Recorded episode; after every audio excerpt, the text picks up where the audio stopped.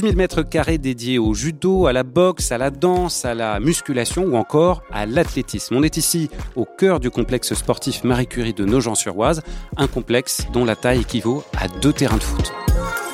Bonjour à toutes et à tous, bienvenue dans La Belle Histoire, le podcast de Terre de Jeux 2024. C'est Roland Richard qui vous parle et aujourd'hui, nous sommes donc à Nogent-sur-Oise, à environ 70 km au nord de Paris. Et si je vous parle du complexe sportif Marie Curie, c'est parce qu'il s'est agrandi il y a peu. Quatre nouvelles salles ont garni cet immense équipement de l'agglomération Cré-Sudoise, ou AXO. Et parmi ces salles, une retient notre attention, celle du judo. Pourquoi? Eh bien parce que c'est un centre de préparation au jeu, un CPJ. La délégation cubaine en est tombée amoureuse et y posera ses valises pour se préparer au jeu cet hiver, puis cet été. Mais il y a aussi une autre raison. Puisque l'endroit était tout neuf, il fallait lui donner un nom. Alors l'AXO s'est emparé du dispositif sport et parité. Résultat, un nom de sportif pour baptiser l'espace, celui de Laetitia Payette, triple médaillée de bronze européenne de judo. Et justement, pour parler de tout ça, Laetitia Payette est à mes côtés. Bonjour Laetitia. Bonjour. Et avec nous également Fabien Dos Santos, référent Paris 2024 de l'agglomération Cré-Sudoise. Bonjour Fabien. Bonjour Roland et bienvenue à l'AXO. Merci beaucoup. Allez, on enfile le kimono. Ajib.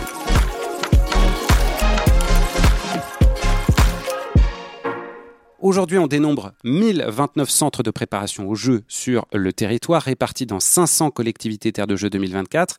Pour rappel, les CPJ ont vocation à accueillir les délégations de tous les pays, soit le temps d'un stage de préparation, soit comme base arrière pendant les Jeux. Ici, dans l'agglomération Cré-Sudoise, labellisée Terre de Jeux depuis novembre 2019, il y a 6 CPJ, 1 à Saint-Leu-d'Esserand, 2 à Creil et 3 à Nogent-sur-Oise, dont l'infrastructure de judo où nous sommes aujourd'hui. On, va parler de ce dojo euh, flambant neuf dans un instant, mais Fabien, je voudrais qu'on commence par la délégation cubaine. Comment la fédération cubaine a-t-elle jeté son dévolu sur vos tatamis? Eh bien, euh, c'est une, histoire d'amour, vous l'avez évoqué tout à l'heure, entre euh, Cuba et le judo. Nous avons également cette histoire d'amour avec le judo. C'est une discipline qui est très pratiquée chez nous, énormément d'adhérents aujourd'hui sur notre territoire.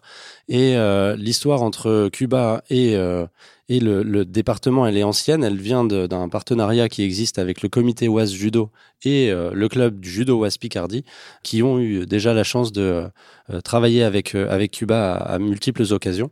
Il faut savoir aussi que Cuba a jeté son dévolu sur ce CPJ, mais aussi sur le département dans son ensemble, car ils ont d'autres délégations sur d'autres disciplines qui utiliseront les installations de, de nos voisins euh, pour des sports tels que l'athlétisme ou, euh, ou les ptathlons ou des choses comme ça.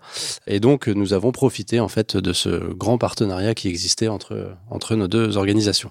Et pour les judokas, vous m'avez dit quand on a préparé cet épisode euh, au téléphone qu'elles étaient déjà venues, les cubaines, en 2022 pour un stage justement de préparation. Tout à fait. Et à cette occasion, elles avaient eu euh, déjà une première chance de rencontrer euh, plusieurs athlètes de notre territoire. Et c'était aussi une opportunité pour les enfants, notamment des clubs judo du territoire, de, pouvoir se rapprocher d'aussi près de ces grandes athlètes. Donc, c'était déjà un premier stage très plaisant pour nous de les accueillir. Donc, on est ravis de, pouvoir les accueillir de nouveau l'année prochaine les hommes, les femmes, mais euh, donc là on parle des valides, mais vous, je crois que vous espérez, enfin je sais que vous espérez, parce que vous l'avez dit, euh, vous espérez avoir aussi l'équipe de parajudo. Et justement, les Cubains ont eu la gentillesse de faire parvenir ce message vocal pour nous parler de leur choix. On les écoute. Je m'adresse à vous au nom de la présidence du comité de coopération cubain. Eh, D'abord, nous voulons remercier le département de l'Oise. Vous avez porté une grande attention à notre équipe depuis le mois de janvier et nos judokas ont été accueillis très chaleureusement. Leur préparation a été excellente. On a eu de très bons résultats aux championnats centra-américains et panaméricains, avec notamment plusieurs médailles d'or, en partie grâce à vous, grâce au département de l'Oise. Pour cette raison, nous reviendrons en France en janvier prochain. On arrivera dans l'Oise le 20 janvier. Nos athlètes sont très fiers et satisfaits de l'accueil du dojo et des très bonnes conditions de préparation en vue des Jeux olympiques de Paris. La préparation con vista a los Juegos Olímpicos de Paris. Creo que je crois que tous les fonctionnaires du département nous ont beaucoup aidés dans la préparation de nos équipes de judo masculines et féminines. Cette très belle organisation est le fruit d'une collaboration entre le département de l'Oise et le comité de coopération Cuba. Je remercie ici son président, Victor Fernandez, et son vice-président, Manuel Pascal, qui sont comme nos grands frères et qui ont assuré cette coordination. Prenez soin de vous. Un grand merci pour tout. Bonne fin d'année. Un grand câlin à tous. À bientôt. Merci. Laetitia, vous avez participé deux fois aux Jeux Olympiques, en 2012 et en 2016. Vous avez donc affronté les judokates du monde entier, peut-être d'ailleurs euh, quelques cubaines aussi sur votre chemin. C'est forcément enrichissant pour euh, les judokas de l'agglomération, cette perspective de voir les Cubains et les Cubaines venir s'entraîner ici. Vous allez pouvoir échanger en fait. Kimono, euh, kimono sur le dos, mais vous allez pouvoir échanger. Oui, tout à fait. C'est vrai qu'en France, nous avons des belles installations, des belles structures, et aussi beaucoup d'adhérents, contrairement donc à Cuba où c'est beaucoup plus euh, compliqué pour elle. Je me souviens d'avoir fait un tournoi à Cuba. Euh, on était quand même dans des conditions. Euh, c'est pas le tournoi de Bercy à Paris. Plus difficile. Oui. Et c'est vrai que ben, que ce soit pour les Cubaines ou pour nous, c'est toujours voilà le judo se pratique à deux. On a besoin de partenaires et c'est toujours enrichissant. Donc bah, de s'entraîner donc avec des plus grands, des plus âgés, des, des plus lourds et, euh, et des athlètes euh, du monde entier parce que euh, nous avons des différences sur la façon d'aborder l'entraînement. C'est vrai que Cuba, ils ont un, judo un peu d'usure, elle lâche rien et ça force les judokas, surtout les plus jeunes, à se surpasser et, rentrer dedans quand on a tendance à s'endormir. Et donc, c'est vrai que pour nos jeunes judokas, c'est vraiment enrichissant. Et vous-même, vous, vous, allez participer à ces entraînements, Laetitia? Tout à fait. C'est vrai que l'année dernière, bah, c'est mon dernier entraînement. J'ai fait avec la 48, même si je suis un peu plus lourde aujourd'hui. Mais du coup, euh, ça m'avait laissé euh, deux semaines de combatture euh, après un entraînement avec la cubaine. Au niveau, et donc là, ça laisse des traces. Oui. Alors justement, la délégation cubaine était également présente lors de l'inauguration du dojo. C'était le 14 octobre dernier, 14 octobre donc 2023. Otto Vaillant-Frias, ambassadeur de Cuba en France, est venu signer une convention pour officialiser l'avenue des judokas cubains, femmes et hommes, on l'a dit, pour la préparation des Jeux. Une signature donc, des discours aussi, et puis une série d'animation et notamment une cérémonie d'ouverture. 11 pays ont défilé, Cuba évidemment, l'Allemagne, l'Italie, la Géorgie, la France. Ça m'a intrigué. Pourquoi 11 pays, Fabien? Eh bien, tout simplement car nous avons 11 communes sur le territoire de l'agglomération Creil-Sudoise. Alors, je me permets quand même de dire, donc il y a 11 communes, dont 8 qui sont labellisées terres de jeu. Tout à fait. Et c'est 11 nations, comment vous les avez sélectionnées du coup? Alors tout simplement en reprenant le classement des meilleures nations mondiales en termes de palmarès olympique, nombre de médailles obtenues euh, au judo bien évidemment. Donc, la première nation étant le Japon, suivi de très près par les Français. Et en cinquième position, donc euh, d'où euh, notre fierté l'année prochaine, nous avons le pays de Cuba, qui est très très bien représenté aujourd'hui au niveau international. Et donc, c'est effectivement six titres olympiques, Cuba, et 37 médailles en tout dans l'histoire des Jeux olympiques. C'est pas mal du tout, effectivement. Cinquième nation au classement, la France est deuxième, Cocorico. Après cette cérémonie d'ouverture, donc, il y a d'abord eu des démonstrations de plusieurs disciplines, judo, karaté, para-judo, kendo, muay thai box, bref, ça a bien frité. Hein. Et puis il y a eu des initiations l'après-midi pour les 500 personnes qui ont assisté à cette journée spéciale. Je voudrais qu'on parle un peu de cette salle du point de vue de la combattante. Qu'est-ce qu'il a de particulier ce, dojo, Laetitia? Bah, c'est vrai que bah, ce dojo, euh, c'est un projet euh, qui date euh, depuis longtemps. Donc, bah, je remercie tout d'abord donc toutes les équipes bah, qui ont participer pour que ce projet euh, voie le jour. Et toutes les personnes aussi, bon, qui vont, qui me fait cet honneur donc euh, de porter euh, le nom de cette salle. Pour un sportif, c'est toujours bah, honorable. C'est vrai moi, je vais partir, le dojo il restera, et c'est vraiment une grande fierté. Et il est comment ce dojo quand on est dedans Vous avez fait euh, des dojos partout dans le monde. Celui-là, euh, on se sent comment? Je trouve très chouette euh, avec ces, espèces de, formes en bois arrondies sur le toit. Comment vous vous sentez dedans? On a envie de combattre, non? Oui, c'est vrai donc cette salle, elle est très très belle. Elle me fait penser un peu à celle de à mes premiers championnats de France à Coubertin, avec les gradins plutôt en haut et, et les différents, voilà, la grande salle principale avec ses annexes. Ça me fait vraiment penser à mes premiers championnats de France. Et donc il y a six zones de combat hein, pour vous représenter ce que ça fait. C'est vraiment très très vaste. Et vous avez commencé à le dire, euh, ce nom que ce dojo a, c'est-à-dire votre nom. Je rappelle juste que ça s'inscrit dans, dans, le cadre du programme Sport et Parité. Si ça vous intéresse, on en avait largement parlé lors de l'épisode 12 de La Belle Histoire, mais pour vous dire l'essentiel, il y a moins de 1% des installations sportives qui portent aujourd'hui le nom d'une sportive. Qu'est-ce que ça vous fait donc? Il y a une petite émotion, j'imagine quand même, c'est une reconnaissance pour tout ce que vous avez apporté au judo français, d'avoir son nom comme ça euh, au, sommet d'un dojo. Oui, tout à fait. Euh, c'est vrai que euh, je pense que bah, très peu oui, de sportives ont le nom d'une salle et vraiment, j'en suis très très fière.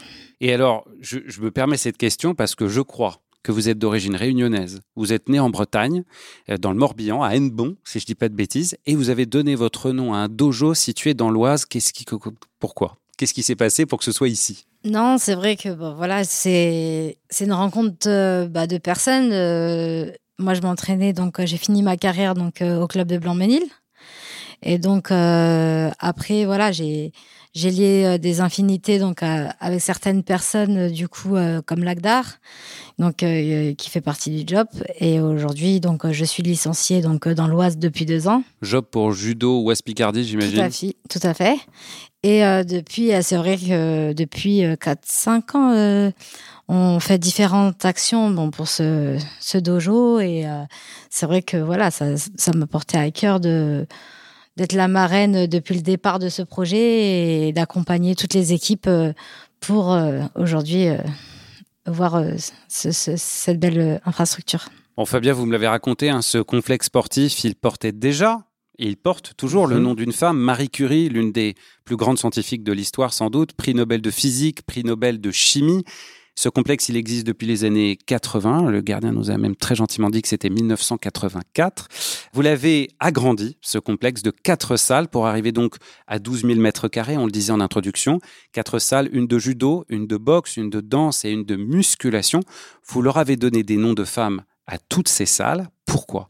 Alors déjà, euh, revenons au premier nom, Marie Curie. Euh, notre volonté euh, de rentrer dans le programme sport et parité, initialement, c'était pour nommer officiellement euh, le complexe sportif Marie Curie. Sauf que nous avons eu une réponse négative, mais on ne s'est pas arrêté là. Négative, vous dire de Du fait de rentrer dans le dispositif sport et parité avec le nom d'une personne qui n'était pas une athlète. Donc nous avons allé, euh, clairement, on est du genre euh, sur le territoire de l'Axo à, à être passionné par les sujets et les combats que nous menons. Et clairement, ce sujet de l'égalité homme-femme, la parité est un vrai combat que nous menons. Donc nous avons, euh, avec euh, beaucoup d'enthousiasme, rappelé euh, Paris 2024 pour leur dire et si nous arrivions avec une autre idée qui serait de renommer non pas l'ensemble du complexe sportif, mais plutôt les salles qui le composent. Fort heureusement, et à notre grand plaisir, là nous avons une réponse positive.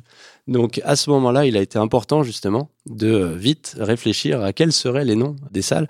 Et tout simplement pour le judo, euh, le nom nous semblait vraiment évident. Et alors, justement, le, nom de Laetitia Payet est, ressorti et vous m'aviez dit au départ, lorsqu'on a voulu transformer donc ce centre sportif et, créer ce dojo, c'était en juin 2021.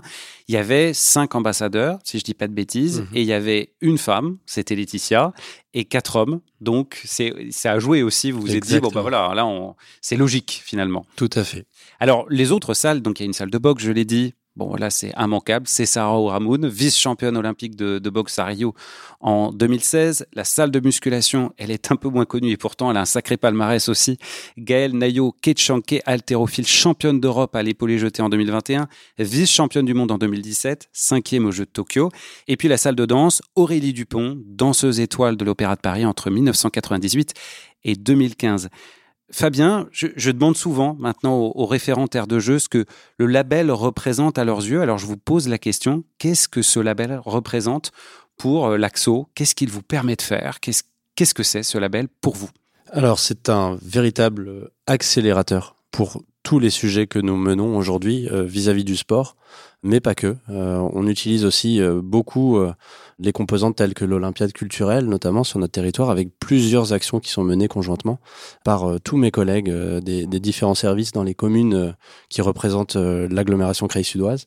Le label Terre de Jeu, pour nous, dès qu'il a été créé, c'était une évidence et je pense d'ailleurs que nous faisons partie des premières collectivités à avoir embrassé ce label. Et nous sommes très fiers aujourd'hui, comme vous l'avez très justement souligné tout à l'heure, d'avoir parmi nos 11 communes, 8 qui le portent également. Donc ça prouve qu'on est euh, sur quelque chose euh, qui nous rassemble et, et clairement le, fait d'avoir un élément de plus pour rassembler, euh, c'est encore une fois un point très positif du, label Terre de Jeu. Et là, il y a une dimension d'héritage euh, visible. C'est très important pour Paris 2024, la dimension de l'héritage.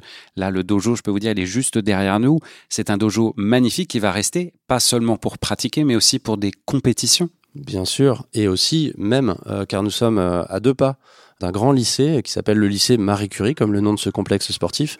Et nous sommes ravis pour les lycéens de pouvoir leur permettre aujourd'hui de pratiquer aussi les sports à l'école dans ce magnifique dojo. Oui, il est vraiment à 200 mètres, on est passé devant en, arrivant.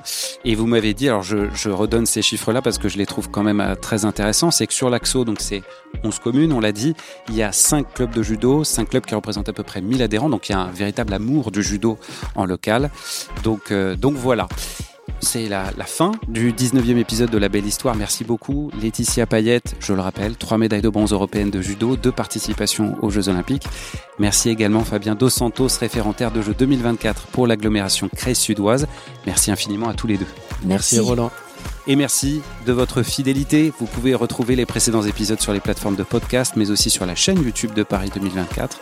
Et puis bien sûr, vous entendez parler de nous dans la newsletter de Terre de Jeux. À très bientôt.